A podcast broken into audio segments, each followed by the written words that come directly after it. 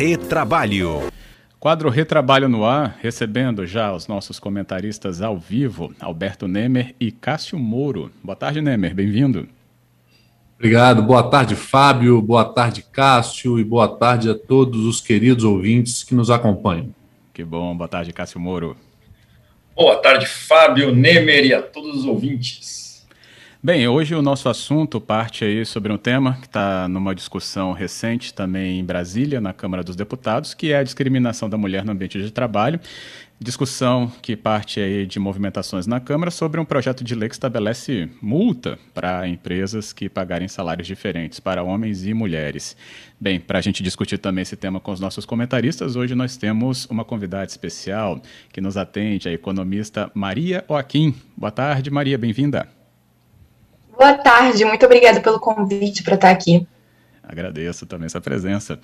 E aqui do pontapé inicial, nossos comentaristas também vão pontuando e você também interagindo com a gente e os nossos ouvintes, para saber, esse momento de discussão na Câmara está trazendo um ambiente de discussão é, que é o necessário para falar sobre pagamento de salário diferentes entre homens e mulheres? É, a minha avaliação sobre essa legislação é que, na verdade, ela está há muitos anos em tramitação, né? Ela foi proposta 10 anos atrás. E ela vem tarde até, porque as iniciativas de igualdade salarial no mercado de trabalho, elas estão estagnadas. E a gente tem um problema muito grande, porque as mulheres né, recebem menos do que os homens, se a gente for quantificar a desigualdade salarial, né, o quanto que qual é a diferença média dos salários das mulheres para o salário dos homens, a gente vai ver que os homens ganham 28% a mais do que as mulheres. E essa diferença é persistente no nosso país. Então, adotar políticas no mercado de trabalho para combater essa desigualdade é muito importante. E uma dessas políticas, né, essa política em específico, ela visa combater uma das facetas da desigualdade, que não é a única, que é a faceta da discriminação. Então, ela vem, na verdade, a reforçar é algo que já está previsto na Constituição, né, já está previsto na legislação trabalhista, que é que a discriminação ela não pode existir no mercado de trabalho. E aí, para isso, ela prevê uma multa, né, que seria uma multa é, é, de relativa a cinco meses né, do, da diferença salarial. E a ideia, então, dessa legislação é para combater né, esse pagamento diferenciado no mesmo emprego talvez até me adiantando um pouco, não sei se vão chegar a perguntar isso, eu acho que a única preocupação que a gente pode ter, na verdade, se é, qual, qual seria, se o escopo né, da atuação dessa limitação, pode ser, é, se o escopo da atuação dessa legislação, ele é limitado, na verdade, porque ele visa uma, é, atuar em cima de uma das facetas da desigualdade, que é a discriminação. Mas para atuar em cima da discriminação, ela é correta. Uhum, ok. Cássio Nemer?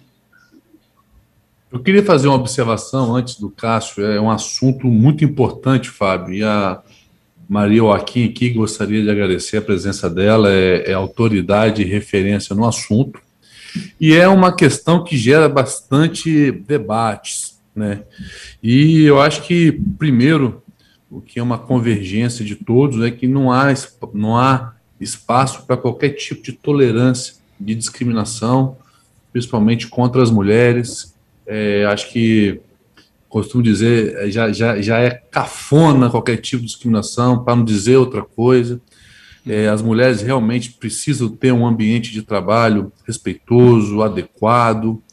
Só que essa questão salarial, Maria Joaquim, eu vou ter uma oportunidade grande agora de aprender com você. Por que, que eu digo isso? Eu, eu sou militante, advogado militante na área trabalhista, tá?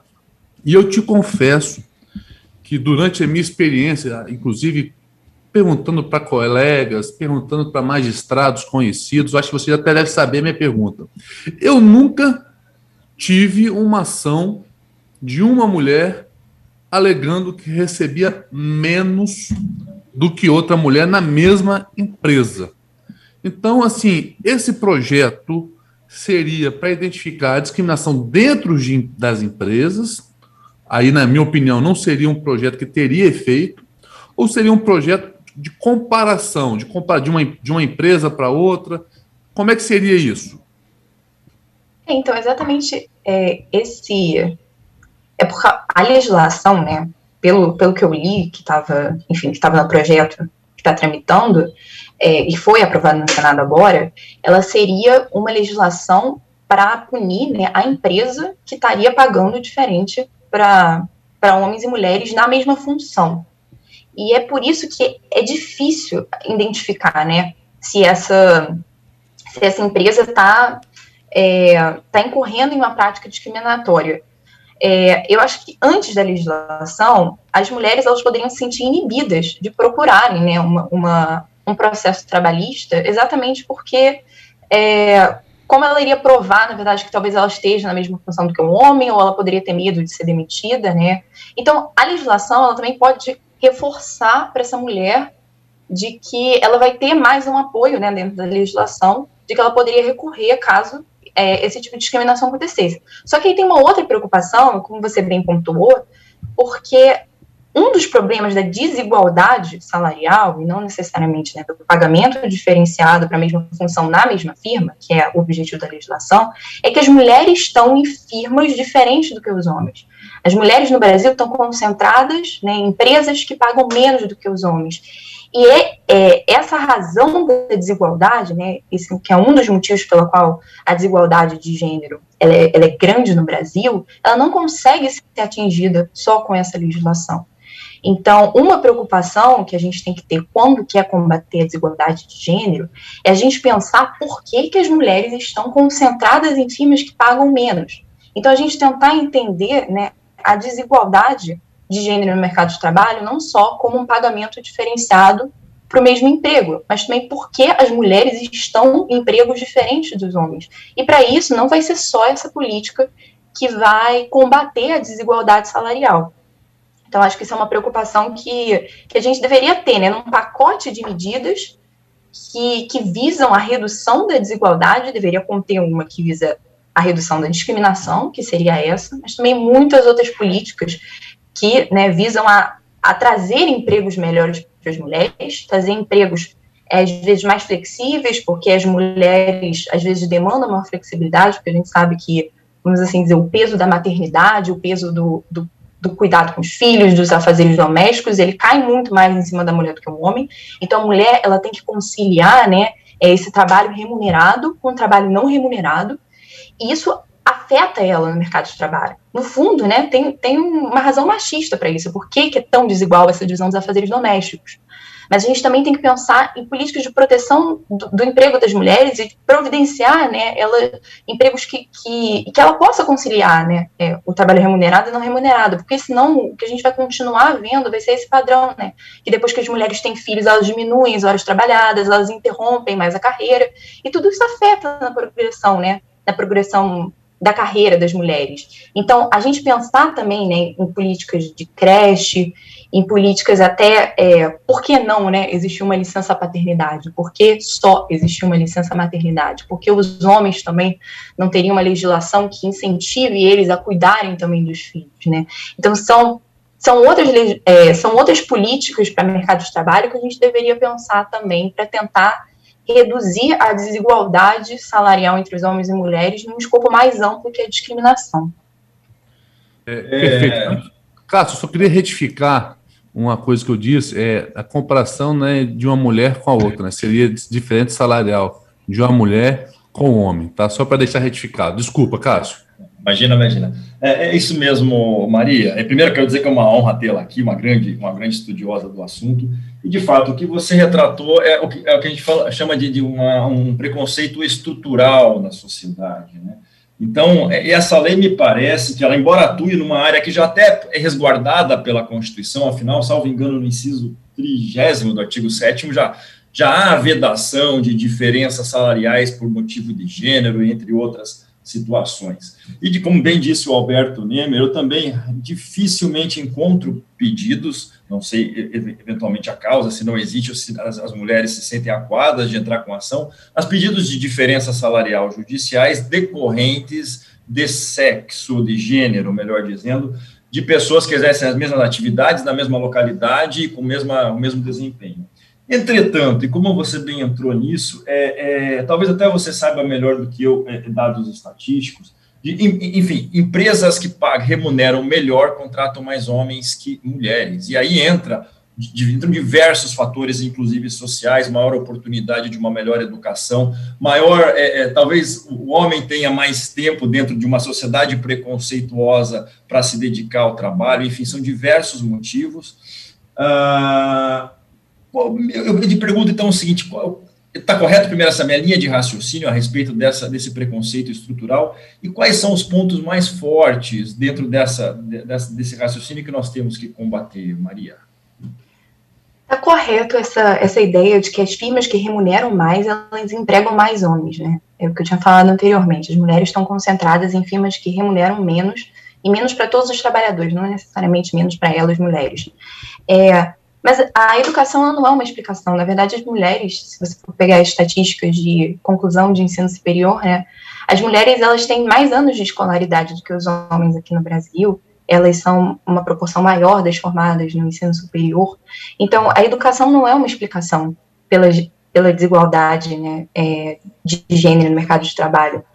Na verdade, essa concentração das mulheres em firmas que pagam menos, uma das possíveis explicações é exatamente é, a mulher tendo que fazer essa dupla jornada, e muitas vezes elas valorizam características não monetárias das empresas. Então, por exemplo, elas valorizam trabalhar mais perto de casa, porque, bom, enfim, tem que levar o, o filho na creche, o filho na escola, então também é, trabalhar longe é, dificulta, né, conciliar, né, cuidado com os filhos, com os afazeres domésticos, pode ter uma questão também de evitar é, pegar transporte por muito tempo, causa da questão do assédio, é, também pode ser que essas firmas, elas tragam, vamos assim dizer, amenidades, né, é, que providenciam também as mulheres conciliarem né, esse trabalho remunerado com trabalho não remunerado. Então, é, uma das razões eu, é, eu apontaria que seria isso: as mulheres elas valorizam características não, não monetárias das firmas porque elas têm essa, é, esse peso de, do cuidado com os filhos e dos afazeres domésticos. É, e, e, assim, combater isso é, é difícil. Essa é a grande verdade. É, eu acho que seria uma gama de políticas que deveriam tentar, é, né, primeiro, reduzir essa desigualdade né, é, em afazeres domésticos, em cuidado com os filhos, e também como as firmas né, poderiam atrair mais mulheres, poderiam talvez providenciar mais amenidades, mais flexibilidade para essas mulheres, né, como que as firmas podem trazer políticas mais atrativas para as mulheres. Isso vem sendo pensado por algumas firmas, né, é, por exemplo, dar extensão de licença maternidade, é, algum subsídio para creche. Algumas firmas têm algumas políticas é, que se chama family friendly, né, e que podem atrair sim mulheres. É, uma uma preocupação que vocês dois pontuaram é se as mulheres iriam, né, é, denunciar esses empregadores caso elas é, passassem por sofressem né, discriminação dentro do trabalho. Isso é uma questão para a gente se preocupar mesmo, porque a mulher poderia ter é, medo de perder um emprego, né? É, mas um, um, tipo de política que vem sendo testado em alguns países, por exemplo, no Reino Unido, é, se eu não me engano, na Califórnia também teve, é uma política de transparência das firmas. Então, como que funciona essa política? As firmas maiores, elas devem fornecer no final do ano, né, um, é, dados sobre a composição dos trabalhadores, então a composição de gênero, quanto percentual dos empregados na firma são mulheres e qual percentual é de homens, e tem que também providenciar é, a diferença salarial. Então, em percentual, eles têm que dizer quanto é, que os homens estão ganhando a mais do que as mulheres. E eu acho essa uma política muito interessante, porque na verdade ela não é nenhuma política de punição para as firmas, né, por terem uma é, uma desigualdade. Nesse caso, é uma desigualdade, vamos assim dizer, bruta, não é nenhuma desigualdade na mesma função, é mesmo o, qual é a diferença de salários dos homens e das mulheres. Mas é para as próprias mulheres ganharem um pouco de poder de barganha, né? Isso está sendo público, está sendo público que essas é, o, qual é a diferença de salários dentro dessas firmas. É, e, e, eles observaram que essa política ela aumentou a contratação de mulheres e, e, e, mostrou também que as firmas se esforçavam mais para contratar mulheres, então elas, é, elas traziam ofertas de vagas que, é, que explicitavam características que as mulheres valorizavam mais no emprego. Então também é uma política que pode ser pensada para que, é, como que a gente vai trazer mais transparência, né, para essas firmas é, não incorrerem em práticas discriminatórias e também as firmas melhorarem a questão da desigualdade, mais do que a questão da discriminação em si, né?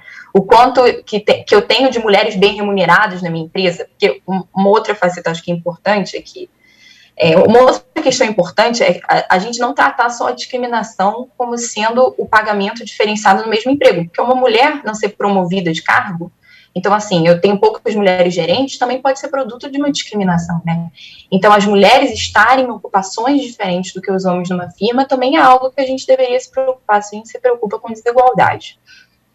Ótimo. É, essa, é, essa é a minha pergunta mesmo. Até, até aproveito isso. Aquelas contratações, por exemplo, é, programas de contratação de novos empregados voltados para o público feminino para cargos de confiança, seria uma medida interessante? É, uma medida que está sendo tentada agora no Brasil é a medida de cota de gênero, né, para as posições de, de, gerência e diretoria. Inclusive, isso é um, um, projeto que ficou bem, bem famoso porque, enfim, mulheres em, em posições altas da firma estão se articulando para fazer esse projeto.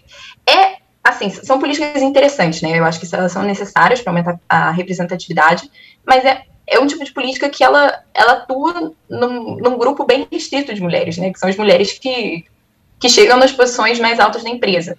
Pois é. Uhum. Tem um ponto aqui, e eu já tenho alguns ouvintes falando aqui, por exemplo, a Renata falando discussão contemporânea, né? Até falei aqui sobre essa palavra também. Ela disse né, atual e contemporânea. Também tive a Lúcia falando muito importante que a gente deixe isso também mais claro, não só restrito ao Congresso, que a sociedade participe. E ainda que o ouvinte de final do telefone 28, não deixou o nome, mas pergunta: isso também não é uma nova intervenção estatal dentro né, de empresas privadas? E aí, Maria Joaquim, que é a nossa convidada, o que, que você poderia trazer de leitura? Bom, é, mas ao mesmo tempo é, é uma garantia constitucional, né? Mulheres não vão ser discriminadas dentro das firmas. Eu acho que a gente aqui tem um princípio maior, que é o princípio de igualdade. E no fundo, se a gente fosse preocupar com uma questão de eficiência, eu acho que a gente tem que se preocupar muito com o fato de que a discriminação é uma forma de ineficiência, né? Então a gente perde como sociedade, em termos até de crescimento econômico, porque as mulheres estão em cargos e empregos, às vezes, abaixo da, da, da, competência delas. Então, quanto mais participação de mulheres, quanto mais mulheres nos empregos adequados para a qualificação delas, mais a gente terá né, de eficiência, de crescimento. Então, enfim, nesse caso, é um, é um tipo de interferência, mas também é uma garantia né, de igualdade que é muito importante da gente ter. É, eu, eu queria só fazer uma observação entendo tudo que a Maria Joaquim disse, concordo e discordo respeitosamente em alguns pontos. Eu tenho muito receio, como desse ouvinte aí, da eventual é, intervenção estatal numa instituição privada, né? É, obviamente, isso não significa carta branca para a empresa fazer qualquer tipo de coisa, discriminação, essas coisas.